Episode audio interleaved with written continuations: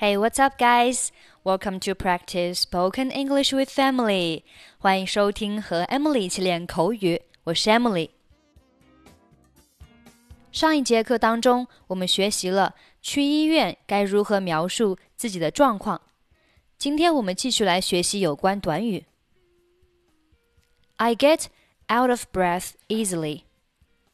我很容易喘不上气来。I get out of breath easily.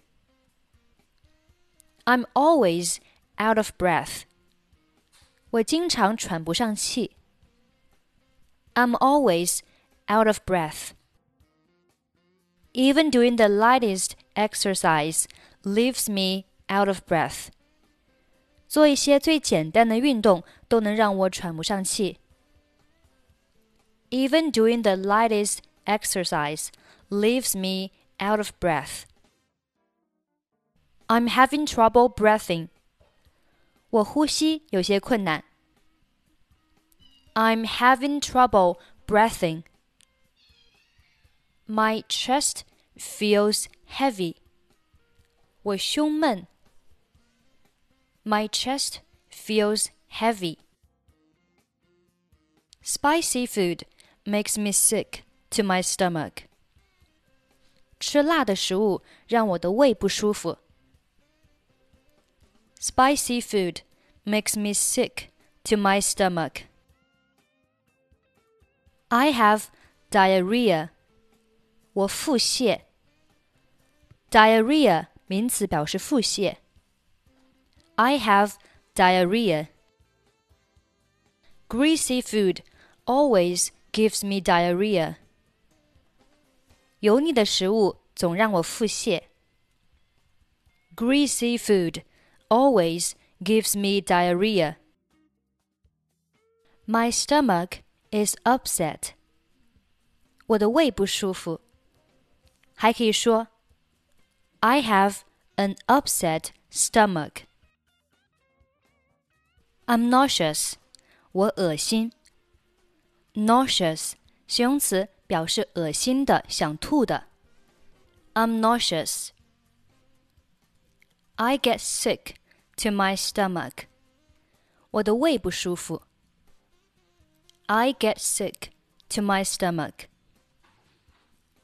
I vomit 或者是 I throw up 表示我呕吐。I vomit. I throw up. I think I've got food poisoning. 我想我是食物中毒了。I think I've got food poisoning. I ate something that didn't agree with me. 我吃了一些不适合我的东西。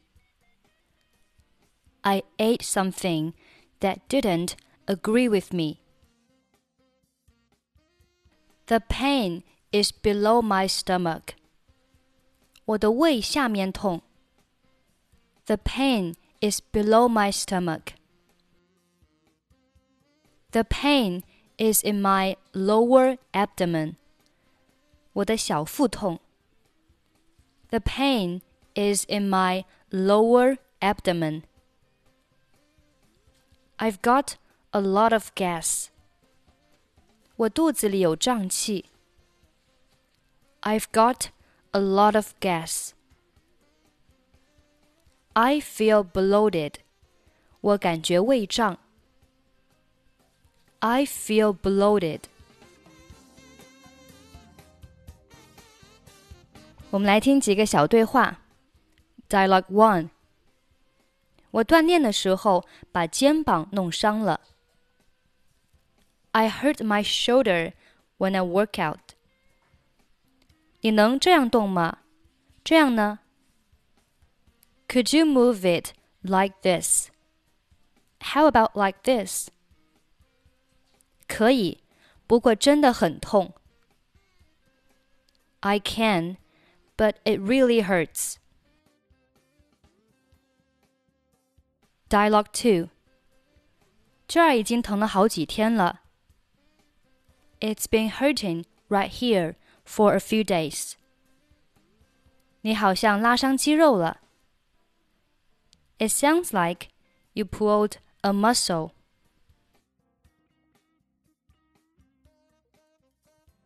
Dialogue three. 我感觉头晕目眩，特别是突然站起来的时候。I feel light-headed and dizzy, especially when I stand up quickly. 我来测一下你的血压，那样应该能够帮助我们做出判断。Let's check your blood pressure. That should help us figure it out. Okay, that's pretty much for today. 想要参与本期节目的跟读版本以及语音打分， 欢迎您关注微信公众号“英语主播 Emily”，在公众号里回复“节目”两个字，或者搜索抖音号“英语主播 Emily”，获取更多单词发音视频。I'm Emily. I'll see you next time. 拜拜 bye.